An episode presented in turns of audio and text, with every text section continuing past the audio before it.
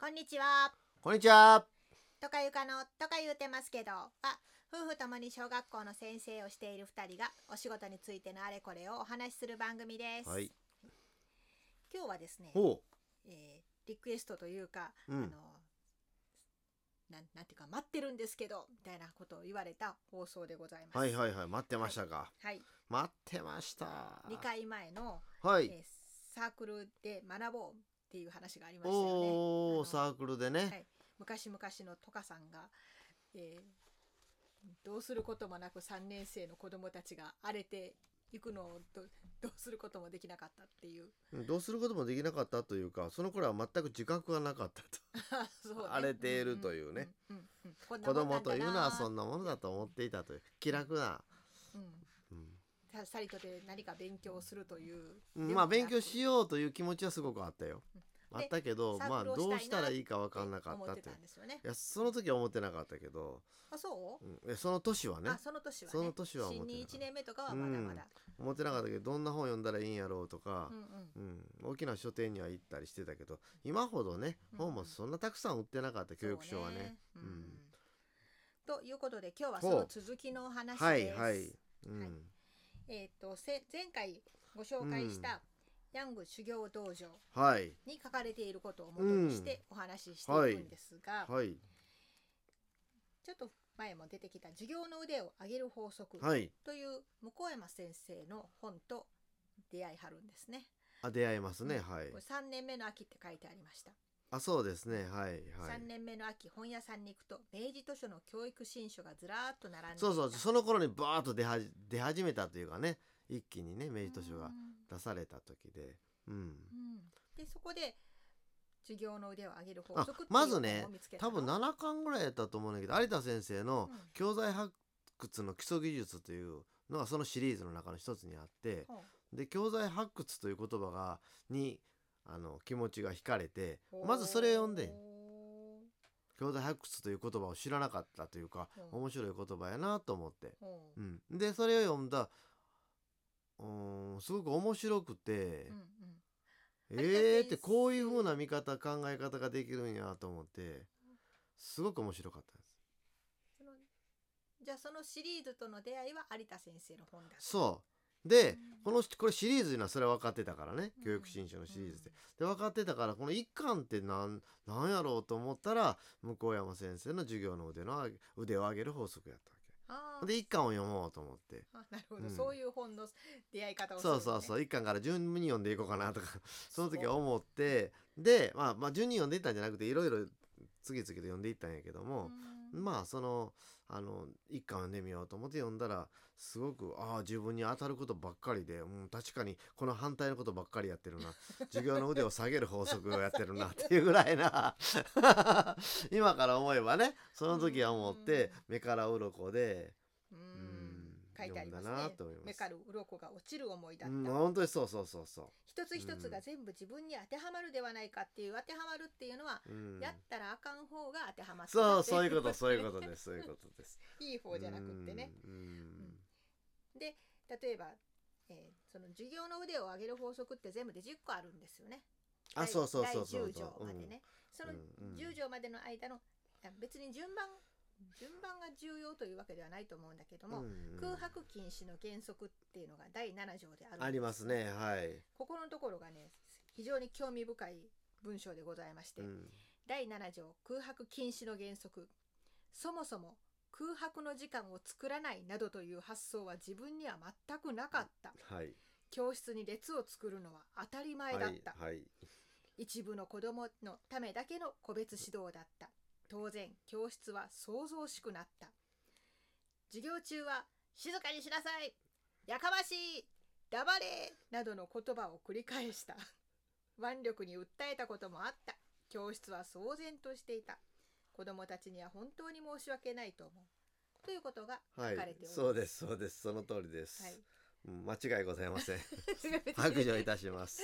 いや空白っていうのはね、うん。あの子供がもう思考していない時間というのかな。活動していない時間というのが、もういたとえ1秒でもああってはいけないというのがね空白禁止の原則なんだけども、まあ、例えばノートを見せに来なさいとかやった問題を見せに来なさいって言うたらあの一瞬で丸をつけた列はできないんだけども、うんしかもあの店に来させる時にあの時間差ができるような指示の出し方をすれば、列はできないんだけどそんなこと気にしないで、うん。できた人から持ってきなさいで、ま、丸つけて「あこれ×やなこれこうすんねんで」とか言ってうん。説明をしたりすると、うん。あっという間に列ができるわけだ、うん。列ができると子供たちっていうのは初めはあの真面目に並んでるけど暇やから。うん。ついと喋ってしまうわけよ、うん。じゃあだんだんうるさくなっていくから「こら静かにしなさい」とかって言って初めはそう言ってたらシーンとするんやけども「うるさいな黙れ!」とかってだんだん声を声のトーンを上げていかない限りは教室が大変な状態になって、えその割には時間がどんどん過ぎていってこの列のまま行くと全員のノートを見ることができないとかプリントを見ることができないまま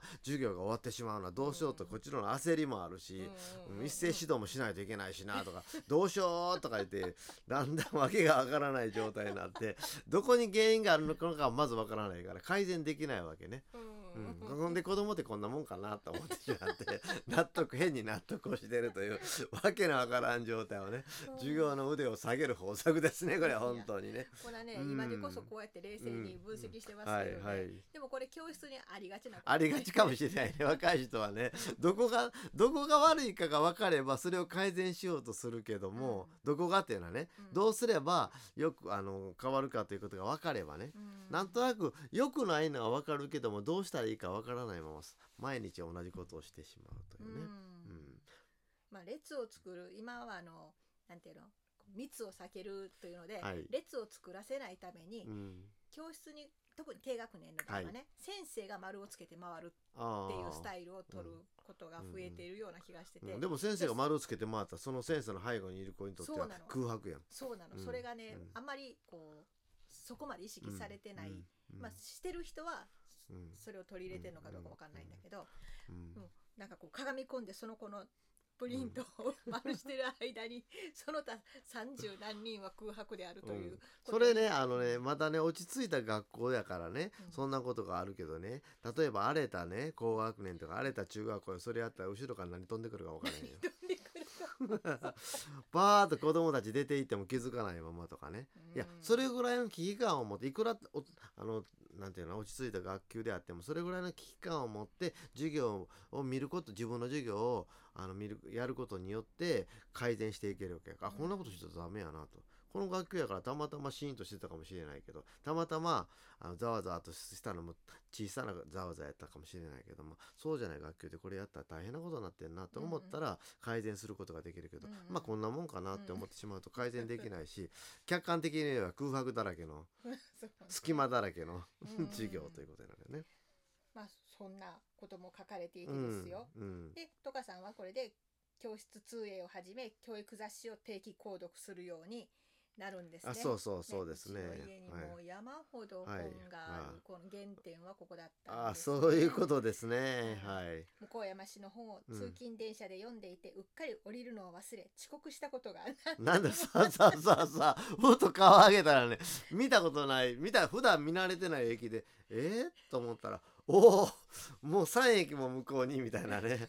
一駅そうそう一駅向こうの時もあるけど3駅ぐらい向こうの時もね何度かあるし。であのもっと早い時間に出勤したらいいんやけどももうそういうことをやってしまうと3駅も向こう行ってしまうして戻ってきていくともう遅刻するような時間帯にギリギリに出勤してたから「すいません」って。あの 電車 電車乗ったまま 行ってしまいましたって言ったら「ほんまか?」って言うんだけど「いやほんとそれ本当なんです」とか言って。まあ別にねあのいちいち詳しく説明する必要はないけどつい自分としても面白いからそれを話題にしてしまったりしてねほんまに。なかなかないですね、うん。まあ電車通勤ならではですね。あまあそうやね。ははい。い、まあそんなことがあって、本を、本や雑誌を熱心に読むようになったはいっていうことですね。室へはね創刊からありますからね我が家にね。でまあ、うん。その当時の文化だと思うけどはい。雑誌の最後らへんにサークルサークルなんて募集？ああそうそうそうそうそうありまこんなしたねとこでやってますよはいみたいなはいはいコーナーがあったりまししてね。たはいうん。だけど、まあ、前回の放送でも言った通り、うん。こうやりたいなとは思ってるんだけれども、うん。まあ、続いたりするご縁がその当時はなかなかなかったというようなことが書かれて、あそうそうそうそう。まだそこ行かないまま終わっちゃう、はい。今日の放送もだんだん時間が残り少なくなってきましたが、うん。でついに本物の向山先生と出会って、はいはいそうなんですよね。向山洋一先生があの全国をねあの全国縦断ということでかいろんな県を回ってね講演会をされてた時代なんですよね。ううんあの法則化運動というのを広全国に広げていこうということでねされてた時代でたまたまその時は神戸に来られたよね。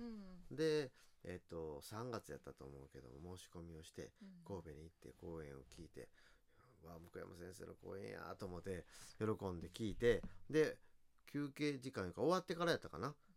あのロビーうん、2階であのその大ホールの2階のところにあの本メイド書の本がいっぱい並んでて売ってて。であの向山先生の本を買った方はサインしますよって言って向山先生がそこに座ってられてて。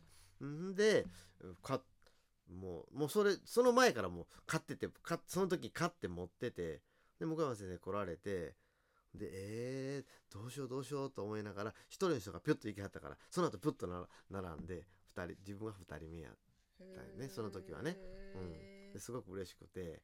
であのえっ、と大阪教育大学出身ですって言ったら「あお大阪教育大学行ったことあるよ」とかおっしゃられて「あそうなんですか」って言ってちょっとお話をさせてもらってすごく嬉しくて、うん。うん、それは今でもその本は持っています。教師の成長は子供と共に6年学級経営というやつですね。その時かたまたまその時買ったのはそれで、はい。でサインもしてもらいました。でしたね私なんかその子おったような気おがったおった一緒に そうそうそう。私はそこまで向山先生をよくわからなくって なんかねあのすごく横で喜んではんねんけどだって普通の小学校法律小学校の先生じゃないですか、まあ、いわば向山先生当時はね、はい。そでその東京の先生がうん。神戸まで来て講演会やって。しかもなんか休みの日にね、うん。あ土曜日昼からやった？休みの日やったかな？いやでも休みだった。わざわざだよね。学校休んでいかないもん。あそうそうそうそう。でこんなたくさんの人がその日曜日や話ったような気がするね。るってうん。すごいねんなーって思った記憶が、そうそう行こうって言って一緒に行ったんやけどね。はい。ちょっなんでこの人変わってるなと思われたみたいね。なんでこの休みの日にこんなね。と分からんけど、えーきっとすごい人なんやろうなーって。話講演会自体は私は途中で寝てしまった記憶がええええ だから問題ありえない。い 参加するとそういうおおことになるそうなんやすごいな。ええ という、はい。まあ、意識の違いもあったんですがうん結局今日のお話もはいトカさんはまだサークルに参加すべきサークルに出会っていないんですが本は読んでいたで雑誌も読んでいた、うん講演も聞きに行った、はい。そのようなことを繰り返して勉強はしているんだけはいれども、はい。やっぱりそこの学びには、まあ、学びはないわけではなくってたくさん学べるんだけれども、まあなんていうかな限界がある、うん。うんそうやね。うん、はい。あのないわけではないけれどもうん。実際にえいろんな人と出会って、うん人とのやり取りをうん。かわ、うん、やり取りがはい。発生するようなサークルとはまた違う、一人でやってるっていうのはね、んそうやねん。うん。一人でやることにはちょっと限界があったよなとうん。今になって思う。うんうんう。ん。そうそうそうそうそうそう。というようなお話でごいざいました。あそれをまたどっかで この続きをね あもう少し詳しく喋った方がいいけどもうそろそろね、はい。ちょうど時間となりました。とか言うてました。はい。どうもありがとうございました。ありがとうございました。ではまた続きをお楽しみになさってください。はい。さようなら。さよなら